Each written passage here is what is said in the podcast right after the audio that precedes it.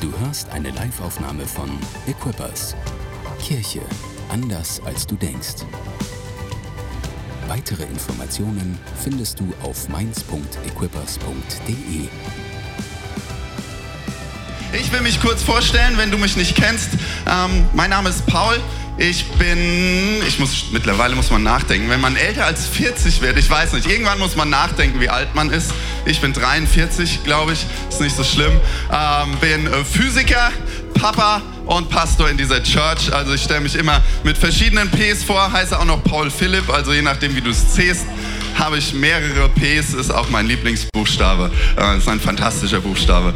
Und ähm, genau, ich liebe es, in dieser Church zu sein. Und ähm, wenn du es noch nicht liebst, dann ähm, glaube ich und hoffe ich, dass es die Zeit, die wir jetzt zusammen haben, dazu beiträgt, dass du es etwas cooler findest als vorher und dass du ermutigter und mit neuer Perspektive rausgehst aus diesem Gottesdienst besser, als du gekommen bist. Das ist mein Herz für dich heute, egal ob du es heute Morgen, heute Mittag, heute Abend oder vielleicht im Laufe der Woche schaust. Ähm, ich glaube, Gott hat etwas darin für dich verborgen. Ähm, ich will noch die Church Streams begrüßen. Manche äh, äh, schauen diesen Gottesdienst gestreamt zu. Und wir sind heute an drei Locations. Wir sind in Rüsselsheim. Habt ihr einen Applaus für Rüsselsheim?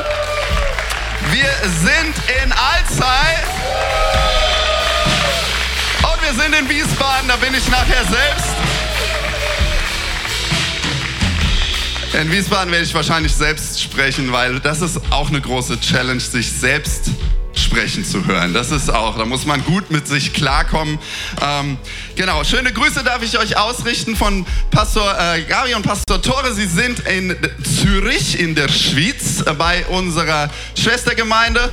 Ich weiß gar nicht, ob man Schwester- oder Brudergemeinde sagt. Heutzutage muss man ja da aufpassen. Schwester-Brudergemeinde in Zürich bei Equippers ähm, Zürich ähm, und ermutigen dort. Es ist so gut, dass wir uns neu miteinander verbinden können, in der Church Gemeinschaft zu haben, aber auch untereinander. Hey, weil so viele Dinge passieren und man kriegt es nicht so mit. Aber in, in unserem Land, in unserer Region, hey, ich glaube, dass Gott etwas bewegt und etwas tut und Menschen miteinander verbindet. Und es, heute geht es um Beziehung. Es geht weiter um das Geheimnis guter Beziehungen heute. Und Beziehungen machen unser Leben von einem normalen, manchmal von einem schlechten Tag, kann eine gute Beziehung alles wenden. Und ich glaube, Beziehungen haben viel mehr damit zu tun, ob wir ob wir unser Leben als gut empfinden oder nicht, als so viele andere Sachen, die uns scheinbar immer so wichtig sind. Sei es dein Konto, sei es dein Job, sei es was auch immer du hast oder nicht hast. Wenn du gute Beziehungen hast und jemand hast in deinem Leben, der dir vielleicht auch eine neue Perspektive geben kann, weil da eine Beziehung ist, die trägt, weil dort jemand ist, der sich traut, dir nicht nur das zu sagen, was du vielleicht hören möchtest, sondern sich traut dir das zu sagen, was du hören solltest dann kann unser Leben von einem normalen Leben zu einem guten, zu einem extraordinären, zu einem Top-Leben werden. Deswegen wollen wir hineinschauen in die Geheimnisse guter Beziehung und habt ihr noch einen Applaus für die Band? Sie machen einen tollen Job. Und wir gehen rein heute in den vierten Teil dieser Serie Geheimnisse guter Beziehung. Beziehung. Und das ist der vierte Teil, das heißt, es gab drei vorher. Ähm, und äh, wenn du sie verpasst hast, dann hör sie dir auf jeden Fall an. Und ähm, das Ganze, wir haben die Serie gebaut aus einer Bibelstelle heraus, aus dem Galaterbrief. Paulus, der Apostel Paulus hat verschiedene Briefe geschrieben. Der Galaterbrief war einer der ersten, den er geschrieben hat. Und er ist dort sehr echt und ehrlich mit ihnen. Du merkst, er ist verärgert und er will ihnen aber eine andere Perspektive geben und es geht um Beziehung. In Galater 5 Vers 15 lese ich euch mal vor. Wie, das ist der Einstieg zu diesen Geheimnissen, über die wir sprechen, weil die Geheimnisse findest du alle wieder darin und sie sind auf Beziehung angelegt. Dort steht nämlich, doch wenn ihr euch ständig zankt und übervorteilt, statt einander mit Liebe zu begegnen, dann passt auf, denn sonst vernichtet ihr euch gegenseitig. Also, und in diesem Kontext kommt das, worüber wir gleich sprechen. Also es geht darum, da ging es ab die Gemeinden Galatien oder diese Region lag in der mittleren Türkei, würden wir heute sagen. Ja? Und also da ging es anders zu als in so einer deutschen Gemeinde. Da wurden vielleicht nicht nur auf rationaler Ebene Argumente ausgetauscht, sondern da ging es ab. Und äh, Paulus hat Angst, dass diese Gemeinde auseinanderfliegt. Ja? Zankt euch statt sich ständig zu zanken, Zenker heiße ich mit Nachnamen, ähm, und übervorteilt, passt auf, sonst vernichtet ihr euch gegenseitig. Und dann sagt ihr, deshalb lebt so, wie es eurem neuen Leben im Heiligen Geist entspricht.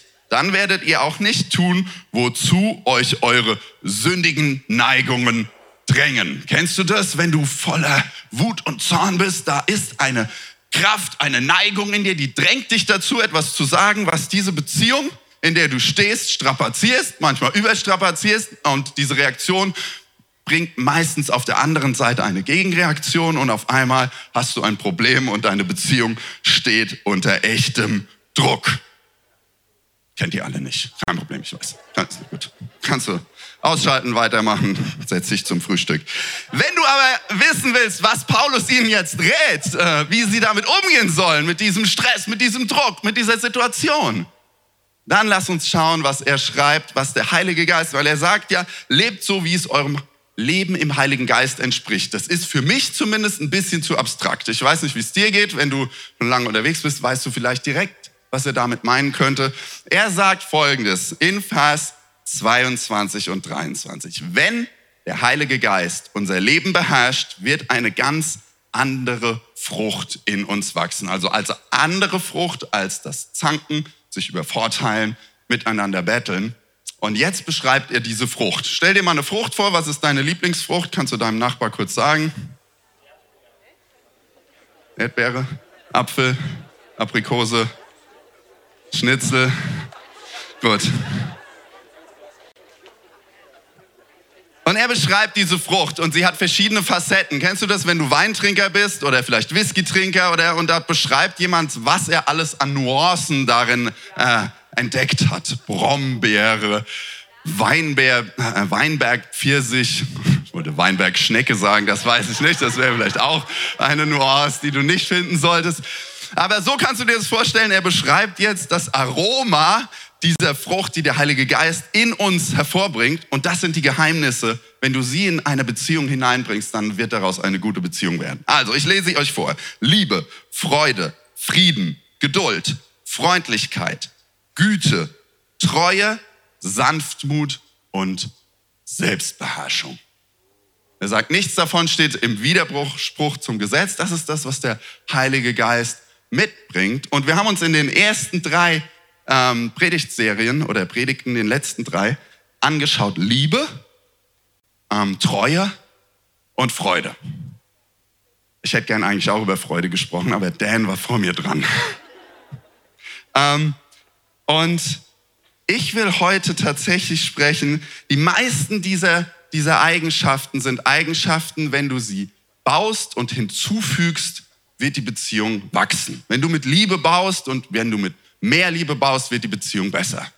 Wenn du mit Freude baust, wird es eine freudige Beziehung. Gleichzeitig sind die meisten dieser Eigenschaften etwas, wenn du es mal nicht schaffst, ist es nicht ganz so schlimm.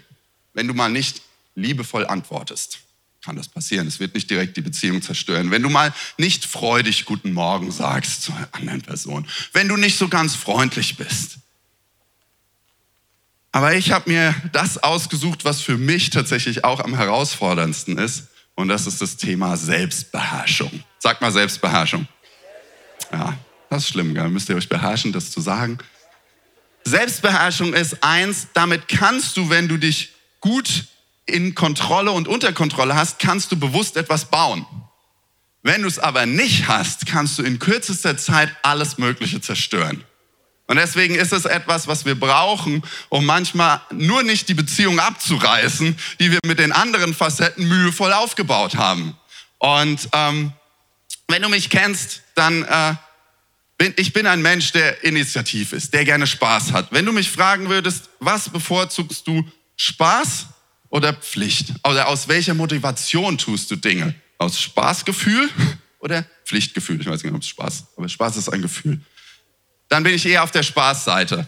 Aber ich habe gelernt und erfahren, dass es Pflichtgefühl oder die Beherrschung meiner selbst braucht, um bestimmte Dinge wachsen zu lassen, um bestimmte Dinge nicht zu zerstören und um den Raum zu schaffen, dass gute Beziehungen über eine Dauer lebenslang hoffentlich halten und ich, ich darin leben kann. Ähm, und deswegen will ich dich ermutigen, nicht abzuschalten, wenn ich über Selbstbeherrschung spreche. Ich musste mich selbst beherrschen, über Selbstbeherrschung zu sprechen. Selbstbeherrschung, das Wort, was da drin steckt, ähm, ist, oder was Paulus schreibt, ist ein griechisches Wort und es bedeutet sich in der Gewalt haben, in Kraft. Also etwas, mit dem ich mich selbst lenken kann. Und nicht so sehr, äh, also du kannst es andere Übersetzungen übersetzen es mit Enthaltsamkeit. Es geht da jetzt nicht um totale Enthaltsamkeit, sondern sich in bestimmten Dingen zu mäßigen. Nicht gar nichts zu essen oder nicht gar keinen Alkohol zu trinken, aber vielleicht nur zwei Bier statt vier Bier oder fünf Bier oder was auch immer du trinkst zu trinken. Das ist Mäßigung. Und ähm, das ist etwas, was mir eigentlich nicht so leicht fällt. Eine Serie zu gucken, zwei oder gleich die ganze Staffel, bis es morgens um vier ist. Vielleicht spricht dich das eher an, ich weiß es nicht. Das hat mit Selbstbeherrschung zu tun und das äh, perfide ist, äh, alle diese Serien sind so gebaut, dass du gar nicht ausschalten möchtest. Da brauchst du nicht warten auf das Gefühl. Dann, dann guckst du die falsche Serie. Wenn sie das Gefühl in dir erzeugt, dass du jetzt abschalten solltest, dann brauchst du sie auch nicht weiter gucken. Und ähm, aber Selbstbeherrschung ist so etwas Wichtiges, weil ich gesagt habe in Sprüche, ich habe äh, Sprüche 25, Vers 29 steht, ein Mensch ohne Selbstbeherrschung ist so schutzlos wie eine Stadt mit eingerissenen Mauern. Ähm, die Mauern waren damals, was die Stadt beschützt hat. Ist heute nicht mehr so wichtig, eine Mauer. Aber wenn da keine Mauer mehr war, dann konnte jeder rein, konnte alles mitnehmen, alles zerstören. Und wenn wir nicht, so sind unsere Beziehungen, wenn wir sie nicht beschützen mit Beherrschung, dass wir uns manchmal im Griff haben, oder uns die Grenzen selbst setzen. Das ist das, manche leben in Beziehungen, da sind sie nicht selbst beherrscht, sondern fremdbeherrscht. Das ist nicht das, von dem ich spreche. Das ist nicht gesund, weil Beziehungen auf Augenhöhe sind nicht dafür gemacht, Freundschaften oder, oder, oder intime Beziehungen, in denen wir leben, sind nicht dazu gemacht, dass der andere dich beherrscht. Das ist manchmal notwendig, aber das ist nicht das, was gesund ist auf Dauer. Weil dann ist es keine Beziehung auf Augenhöhe, dann ist es keine Partnerschaft, keine echte Freundschaft, dann ist es vielleicht einer der Chef und einer der Untergebenen. Ja, dein Chef darf dich beherrschen und dir sagen, was du tun sollst, ja. Aber in einer Freundschaft, in einer Beziehung sollte es nicht so sein. Da sollte ich dafür sorgen, an den Stellen, wo es nicht gut ist, mich selbst zu beherrschen und nicht darauf zu warten, dass der andere sagt, du musst das und das machen. Das macht eine Beziehung gesund. Ähm, und wenn diese Beherrschung nicht da ist, dann kann alles Mögliche in diese Beziehung hineinkommen. Und das sind keine guten Sachen, weil in eine Stadt sind meistens durch die zusammengekrachte Mauer nicht die Guten gekommen. Und nicht die, sie sind meist irgendwann gekommen, haben was mitgenommen und was ähm, geraubt.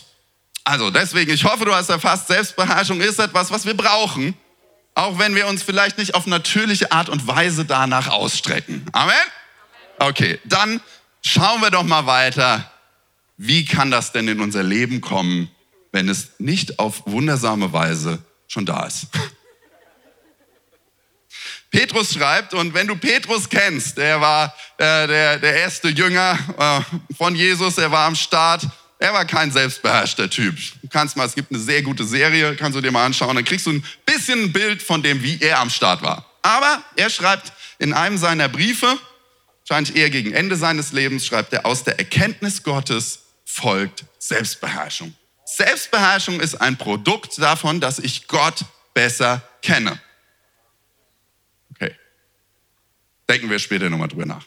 Woher kommt die Erkenntnis Gottes? Fällt die vom Himmel? Sprüche 1, Vers 7 steht, die Ehrfurcht vor dem Herrn ist der Anfang der Erkenntnis. Und er bezieht es direkt weiter, nur Narren verachten Weisheit und Selbstbeherrschung. Also Selbstbeherrschung ist wichtig. Und er sagt, Selbstbeherrschung als erstes kommt davon, dass ich verstehe, wer ist Gott und wie ist Gott und was ist ihm auch wichtig. Also aus Erkenntnis, dass ich Dinge einordnen kann. Weil nur wenn ich Dinge einordnen und verstehen kann, dann kann ich sagen, okay, das ist nicht gut, deswegen will ich es jetzt nicht tun. um das zu verstehen, sagt er, oder diese Erkenntnis von den Dingen richtig, sie beginnt damit, dass ich Ehrfurcht vor Gott habe. Ehrfurcht vor Gott ist was, was vielleicht für uns schwierig ist. Wir fürchten uns vor vielen Dingen. Ich fürchte mich manchmal vor dem Montagmorgen. Ich fürchte mich manchmal davor vor meinem Kontoauszug. Ich fürchte mich vielleicht manchmal vor einem schwierigen Gespräch mit jemand. Ich fürchte mich vielleicht davor, etwas vorstellen zu müssen und viele Leute schauen zu. Und das ist manchmal auch, ich würde sagen, Respekt vor etwas und ein bisschen zu haben ist nicht so schlimm. Die Frage ist, was fürchten wir am meisten? Und das, das ist das, wo die Ehrfurcht Gottes ist. Wenn ich weiß, das ist Gott wichtig, deswegen kann ich bestimmte Dinge unterlassen, kann ich bestimmte Dinge mich hineinbewegen. Und es beginnt damit, dass ich Gott erkenne und sage, wow, er steht über allem. Wow, eigentlich bin ich so klein und er so groß und trotzdem interessiert er sich für mich. Da beginnt alles. Daraus erwächst dann die richtigen Werte, die richtige Erkenntnis und daraus bekomme ich Power, mich selbst zu beherrschen. Es ist es ist nicht, dass ich weiß, es ist nicht gut, dass ich jetzt noch drei Staffeln gucke, sondern ich weiß, hey, wenn ich das jetzt mache, bin ich morgen früh schlecht gelaunt. Das wird meine Familie beeinflussen. Es wird den Job beeinflussen, da wo ich versuche, Dinge zu ändern. Und ich weiß, dass das Gott wichtig ist und dass er mir das gegeben hat. Und deshalb fange ich an, mich zu beherrschen. Ja? Meist nicht nur wegen dem, weil wo müssen wir uns beherrschen? In Dingen, die uns Spaß machen, oder? Deswegen brauchst du eine höhere Erkenntnis und eine höhere Furcht als nur vor dir selbst. Nur, nur vor dir selbst. Ähm, und diese Furcht wird hervorgebracht vom Geist Gottes. In Jesaja lesen wir vom Geist des Herrn. Und dieser Geist Gottes wird beschrieben mit verschiedenen Facetten. Er wird beschrieben mit dem Geist der Weisheit, des Verstandes, des Rates, der Kraft, der Erkenntnis und der Furcht Gottes. Der Heilige Geist ist die Person Gottes, die Jesus uns hier gelassen hat, damit er mit jedem von uns, egal wann, egal wo, am Start sein kann und zu dir sprechen kann und dir Kraft geben kann, Erkenntnis geben kann, Einordnung geben kann, was sollte ich fürchten und wen und wen nicht. Deswegen ist Selbstbeherrschung nicht etwas, was allein deiner Persönlichkeit erwächst, sonst hätten manche von uns gelust sondern das ist etwas, was, wenn du in Beziehung mit Gott stehst, wenn du ihn einlädst in dein Leben, wenn du aus dieser Kraftquelle anfängst zu leben, dann wird diese Frucht anfangen in dir zu wachsen. Amen? Okay, das war jetzt immer noch auf einem höheren theologischen Niveau. Weiß ich nicht, weiß nicht, wie hoch das Niveau ist, ist auch egal, aber ich brauche es noch ein bisschen praktischer. Wer noch? Okay, drei Dinge habe ich euch mitgebracht, wie Selbstbeherrschung in uns wachsen kann. Seid ihr bereit? Okay. Punkt eins: Wie kommt Selbstbeherrschung in mein Leben? Baue täglich und entscheide heute nicht. Baue täglich und entscheide heute nicht. Dazu komme ich gleich noch, was das bedeutet. Ich will euch eine Geschichte erzählen und sie ist eine der abgefahrensten äh, Geschichten zur Selbstbeherrschung in der Bibel, äh, die ich kenne. Und zwar, ich weiß nicht, ob du Josef kennst, der ist einer der Stammväter vom Volk Israel. Er hatte einen schicken Mantel, vielleicht so wie ich. Seine Brüder, er, hat, sein, er hatte Erkenntnis von Gott. Gott hat ihnen gezeigt, du wirst über deine Brüder herrschen, wirst eine coole, äh, coole Position haben. Deine Brüder werden sich verbeugen. Er hatte elf Brüder und die fanden die Geschichte nicht so gut. Er war 17 Jahre alt und sie wollten ihn loswerden. Er war die Nervkröte, der immer sagte, ich bin der Beste, ich habe den schicksten Mantel und sie haben ihn nicht mehr ertragen. Und ähm, unter den Brüdern waren sie sich uneinig. Die meisten wollten ihn ganz um die Ecke bringen. Ähm, und ein paar hatten Gnade und haben ihn stattdessen verkauft als Sklave nach Ägypten.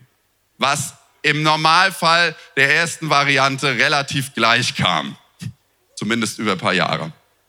Und ähm, also, Josef ging ihm auf den Keks, und zwar ziemlich. Sie verkaufen ihn ein paar, an ein paar Sklavenhändler nach Ägypten und er landet im Haus einer der Oberbefehlshaber der Leibwache von Ägypten. Ägypten war damals sowas wie die Weltmacht. Ja, der Pharao war ja, der Weltherrscher der damaligen Welt und er landet in diesem Haushalt, der sich um die Armee kümmert ja, oder um die Leibwache, Secret Service vom Pharao. Ja. Also es war eine gute, eine gute Stelle, ein guter Hof und er fängt an dort zu dienen als Sklave. Und er wird äh, Jahr für Jahr, vermutlich hat es ein paar Jahre gedauert, als sie ihn verkauft haben, war er so 17 ungefähr. 17, 18. Er dient sich jetzt da ein bisschen in diesem Hof hoch. Vielleicht war er jetzt 20, Anfang 20. Und äh, in diese Stelle schauen wir rein, weil dieser Herr von ihm, er bemerkt, dass, dass Gott mit Josef war und er in allem, was er unternahm, Erfolg hatte. Deswegen wird er promoted, promoted, promoted.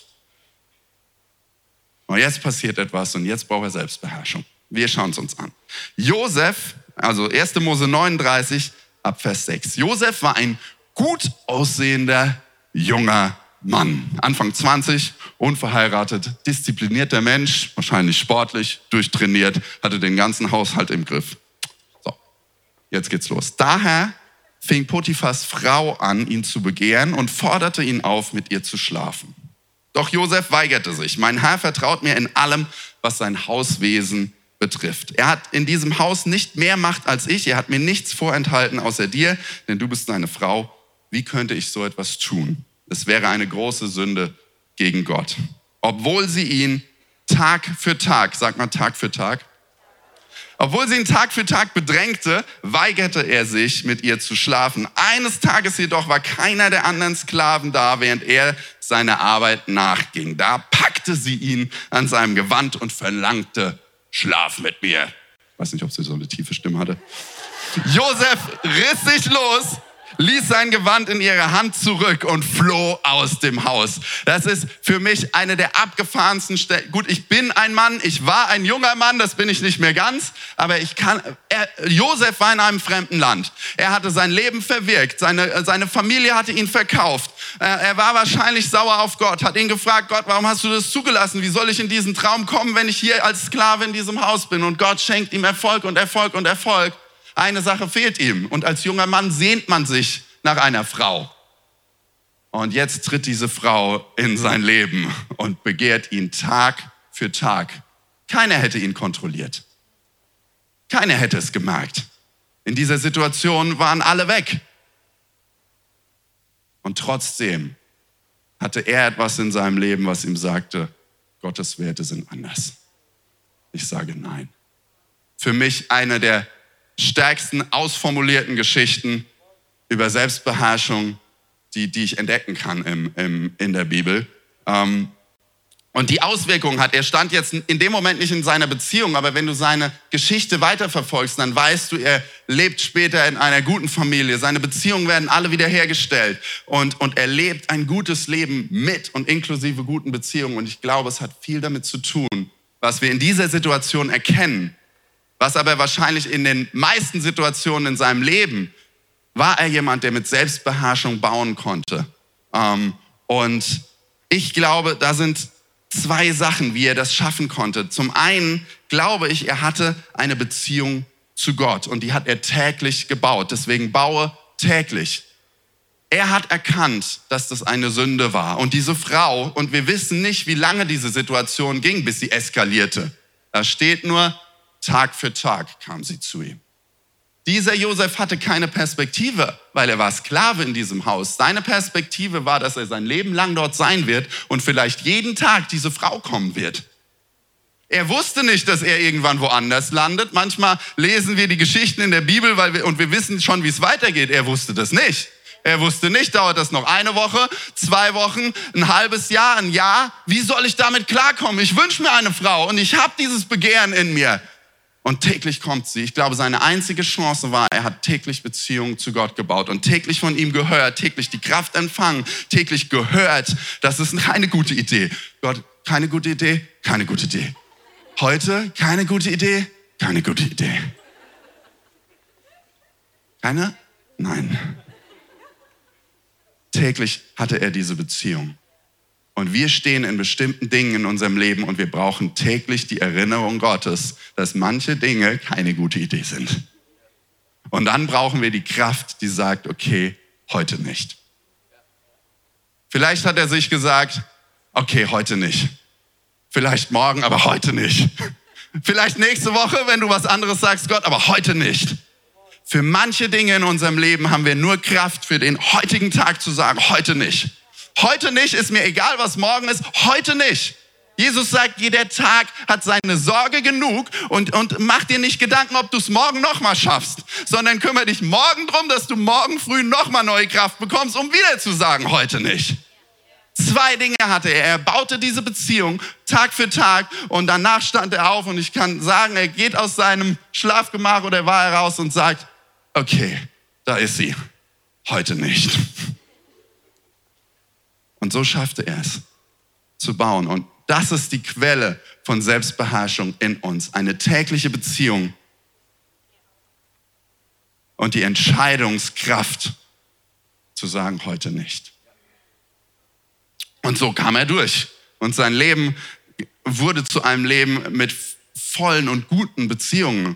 Er, er bekam eine Frau, er bekam Kinder, was auch immer, was er sich gewünscht hat. Aber es basierte darauf, dass er gelernt hat, sich selbst zu beherrschen.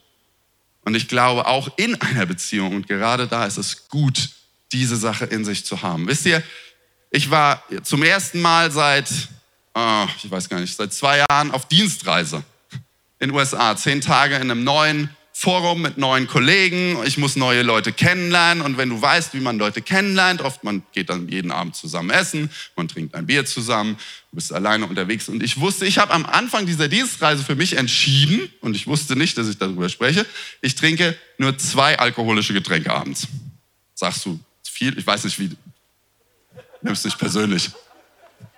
Das war meine Mäßigung. Ja, weil ich wusste, wenn ich zwei Bier getrunken habe, ist alles gut. Wenn ich mehr trinke, weiß ich nicht mehr, ja, dann, dann kann ich den Rhythmus nicht halten. Und so konnte ich es durch diese Entscheidung schaffen, jeden Morgen aufzustehen, jeden Morgen zu beten und jeden Morgen meine Frau anzurufen. Und zwar nicht nur zwei Minuten, sondern ich glaube, ich habe mir vorgenommen, immer eine Viertelstunde pro Tag.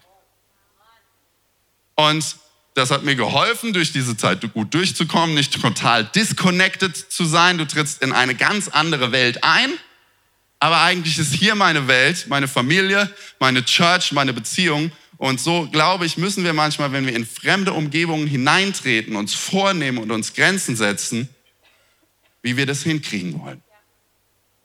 Und ich weiß, dass meine Freunde für mich gebetet haben, weil ich weiß, dass ich Kraft brauche in solchen Situationen. Ich weiß nicht, welche Welten du manchmal betrittst, die anders sind für dich und die eine andere Art und Weise der Selbstbeherrschung brauchen, damit du darin bleiben kannst. Aber ich habe mich vorher dafür entschieden, weil ich wusste, das ist wichtiger als alles andere. Und so war das relativ easy. Und ich habe trotzdem coole Leute kennengelernt und trotzdem gute Beziehungen dort neu gebaut und so weiter und so fort. Ähm, aber ich, ich will dich einfach wirklich ermutigen, dort hineinzugehen, täglich zu bauen, täglich zu hören, Gott, was ist der Wert, an dem ich arbeiten will. Gott, ich will dich mehr fürchten als das, was ich erlebe. Und Gott, heute brauche ich die Kraft, um dagegen anzugehen. Amen. Amen. Come on, das war, ah, uh, das war Punkt eins. Ich will noch zwei Punkte machen und die baue ich nicht so ausführlich aus. Der zweite Punkt, ich glaube, der uns hilft, Selbstbeherrschung zu gewinnen, ist, vermeide Langeweile in deinem Leben. Das ist was ganz anderes, ja? Eben habe ich eher gesprochen darüber, in, in Partyzeiten darauf zu achten, beherrscht zu bleiben. Aber vermeide Langeweile. David, und wenn du seine Geschichte kennst, er war König von Israel und so weiter, er hatte eine ähnlich abgefahrene, ich würde sagen, er war vom Kaliber Josefs auf jeden Fall. Und da, wo er gefallen ist, war eine Situation, wo er sich gelangweilt hat. Er ist gefallen, während seine Armee hat gekämpft auf dem Feld und er hat sich entspannt zu Hause. Und wenn du jemand bist von seiner Natur, von seiner, von seiner Kraft, von seinem, ja, er war niemand, der gemacht war, auf dem Sofa rumzuhängen. So hing er auf dem Dach seines Hauses rum und entdeckte die schöne Nachbarin. Und so nahm die Geschichte seinen Lauf. Er war König, er bestellte die Nachbarin ein, Sie hatten eine gute Zeit. Danach war sie leider schwanger. Er kümmerte sich darum, dass die Schwangerschaft nicht auf ihn zurückfällt. Es war ihm nicht möglich. Und so führte es zu Mord. So führte es Diese, dieser Ehebruch führte zu Mord und am Ende verloren sie sogar dieses gemeinsame Kind. Was für ein Drama. Weil er in dieser Situation nicht imstande war, sich selbst zu beherrschen.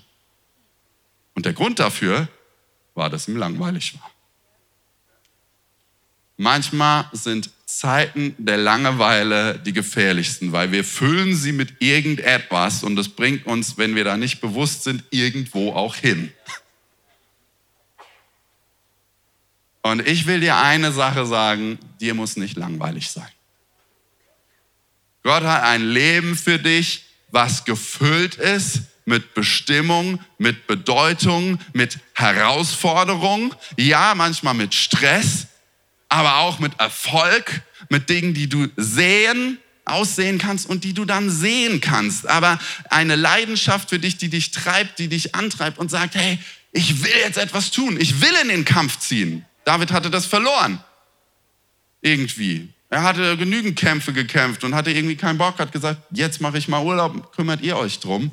Und er hat sich nicht, kann ja in Ordnung sein, aber er hätte ja vielleicht sich etwas ausdenken können, was er in dieser Zeit stattdessen tut und nicht einfach nur in der Lehre abzuhängen. Das sind eigentlich die Situationen, die oft sogar noch gefährlicher sind, weil wir gar nicht darauf vorbereitet sind, dass etwas kommt. Manchmal, wenn wir unter Stress stehen, wenn wir wissen, das wird eine herausfordernde Zeit, dann können wir uns vorbereiten. Aber wenn Langweile in unserem Leben und Müßiggang ist, dann lassen wir uns auch gehen. Und das kann in, ganz verschiedenen Sachen enden. Deswegen will ich dich ermutigen, identifiziere Langweile in deinem Leben und frage Gott, was hast du für mich? Und ähm, wir als Kirche, wir glauben, wir können dir helfen, die Langweile aus deinem Leben zu vertreiben. Nicht indem wir dir Aufgaben geben, sondern indem wir dir helfen zu erkennen, hey, was hat Gott mir gegeben? Wer bin ich? Wen sieht er in mir? Und dann zu sagen, wie kann ich das einsetzen für etwas, was größer ist als ich selbst? in meinem Job, in meiner Familie und ja, vielleicht auch hier in seinem Haus etwas zu bauen, was größer ist und wovon Menschen profitieren und Leben verändert werden. Amen. Deswegen keine Langweile im Leben, okay? Ähm und der dritte Punkt, und ich will ihn dir nur sagen, weil er hilft dir, Beherrschung zu haben. Der dritte Punkt ist, lebe nicht alleine. Lebe nicht alleine. Josef hatte irgendwie so eine Power schon in seinem Leben, dass er es geschafft hat, alleine hindurchzugehen. Und ich kann dir sagen, und ich glaube, die wenigsten von uns hätten die Power gehabt, ohne eine andere menschliche Stimme zu sagen, heute nicht. Wen rufst du an, wenn du denkst, ah, was ist mit der Nachbarin? Ist das eine gute Idee? Und ich rufe meinen Freund an und er sagt, Nee, Paul, keine gute Idee. Okay. Ah, ich rufe nochmal an, was denkst du? Hey, die, also ich bin auch ganz allein und so und der, der Mann, der, ey, das ist so ein Arsch, mein Chef und ich glaube, die Frau, weißt du, die, es würde ihr bestimmt gut tun und la la la und, und ah, aha, was denkst du? Nee, schlechte Idee, Paul. Heute nicht, ruf morgen wieder an. Okay, gut.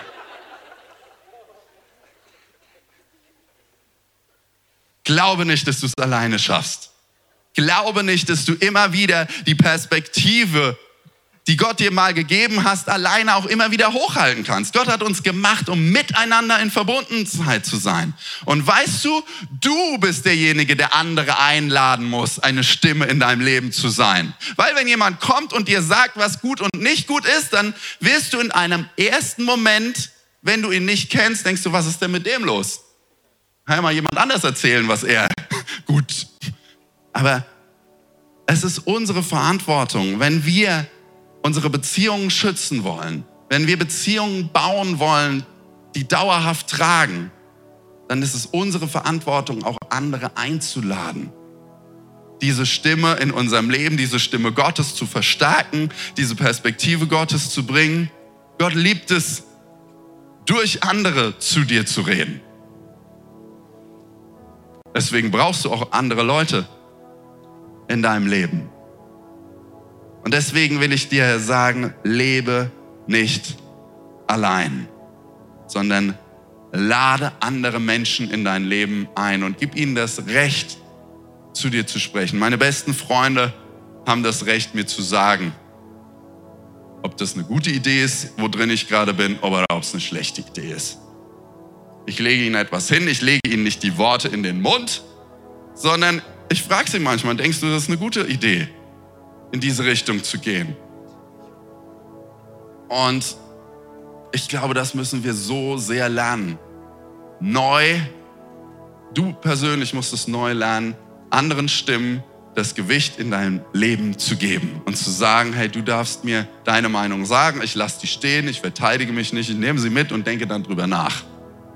Und bringe sie vielleicht in Verbindung mit der Stimme Gottes und frage Gott, war das was, was du zu mir sagen wolltest?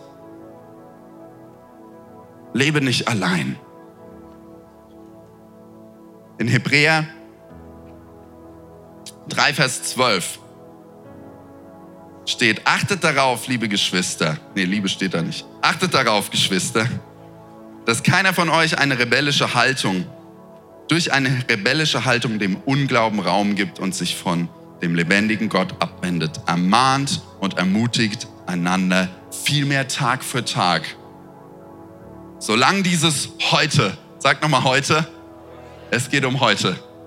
Solange dieses heute von dem die Schrift spricht, noch andauert, damit niemand unter euch sich von der Sünde betrügen lässt und sich dadurch dem Wirken Gottes verschließt. Lasst uns aufeinander achten und lasst uns einander die Erlaubnis geben, uns zu ermutigen und ja, auch manchmal zu ermahnen und zu sagen, uh -uh, keine gute Idee, heute nicht. Weil manchmal wird die heute nicht Stimme in uns, die wir selbst hochhalten, so schwach, dass wir eine andere Stimme brauchen. An manchen Tagen finden wir den Zugang zu Gott nicht so, dass es seine Stimme so laut ist und er mit die heute nicht Buchstaben auf unsere Wand schreibt, sondern manchmal musst du jemand fragen und denkst ah, heute? Nein, heute nicht. Leb mich alleine. Und der Einzige, der diesen Weg als erstes aufmachen kann, nicht alleine zu sein, bist du indem du anfängst, andere zu sehen, dich um sie zu kümmern, nicht als erstes zu ermahnen, sondern Beziehungen zu bauen, großzügig zu sein. Und das ist der Weg, wie Gott diese Beziehungen, diese Freundschaften ähm, bauen will. Und das ist das, wir haben gesprochen, das ist diese Frucht des Heiligen Geistes. Das ist das, wie es praktisch passiert, Tag für Tag zu schauen, Heiliger Geist, hier bin ich. Tag für Tag mich zu entscheiden, heute halte ich an deinen Werten fest. Tag für Tag dafür zu fragen auch, Gott, was hast du heute für mich? Heute soll kein langweiliger Tag werden. Ich glaube, du hast heute an diesem Tag etwas für mich, was bedeutend und wichtig ist und wofür es sich lohnt, mich zu mäßigen und mich zu beherrschen. Weil du brauchst immer ein Wofür und Gott will dir ein Wofür geben wofür du dich beherrschst. Und dann brauchst du manchmal nicht nur Gottes Stimme, sondern auch, auch andere Stimmen, die dir sagen, nein, keine gute Idee. Oder die manchmal sagen, guck mal, an der Stelle, glaube ich, ist eine Stelle, wo du reingehen könntest. Ich kenne dich so gut. Du bist so eine tolle Person. Du bist so pflichtbewusst, so gewissenhaft. Es wäre gut, wenn du an dieser Stelle etwas tun, etwas bauen kannst mit deinem Leben. Und du fängst an zu schalten und denkst, ja, stimmt.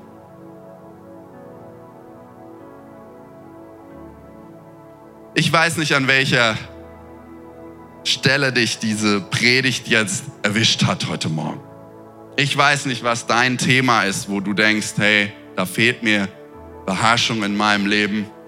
Da fehlt mir etwas und ich weiß, ich hänge da drin und ich komme nicht so raus. Ich weiß, es beeinflusst mich, es beeinflusst andere Menschen um mich herum.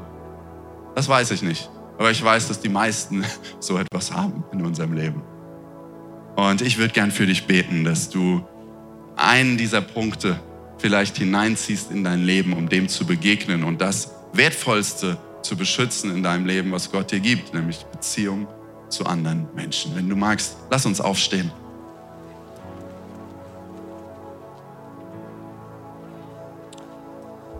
Wenn du magst, schließ deine Augen, weil ich Gott will, will zu dir sprechen und einfach dir die Chance geben, dich mit ihm zu verbinden. Oh Jesus, hier, hier stehen wir in dem Raum. Hier sind wir. Oder wir sind zu Hause. Wir schauen und hören uns das jetzt an. Und wir, wir wissen, an welchen Stellen unser Leben und das Leben unserer Beziehung gefährdet ist, weil wir es nicht schaffen, uns in den Griff zu bekommen. Aber wir brauchen deine Kraft, wir brauchen deinen Blick. Und ich lade dich jetzt ein, Heiliger Geist, dass du kommst mit einem neuen Hunger nach dir. Gott, dass wir neuen Hunger nach dir haben, dich einzuladen Tag für Tag. Dass wir erkennen können, was ist dir wichtig dass wir erkennen können, ha, du bist so viel größer als alles andere, als alle Menschen um uns herum, als alle Nöte, die scheinbar unsere Nöte sind. Ha. Wir wollen neu erkennen, wer du bist und was dir am Herzen liegt. Ha. Und wir wollen dich bitten, dass diese, diese Erkenntnis, wer du bist, dass sie uns zieht, dich zu suchen Tag für Tag.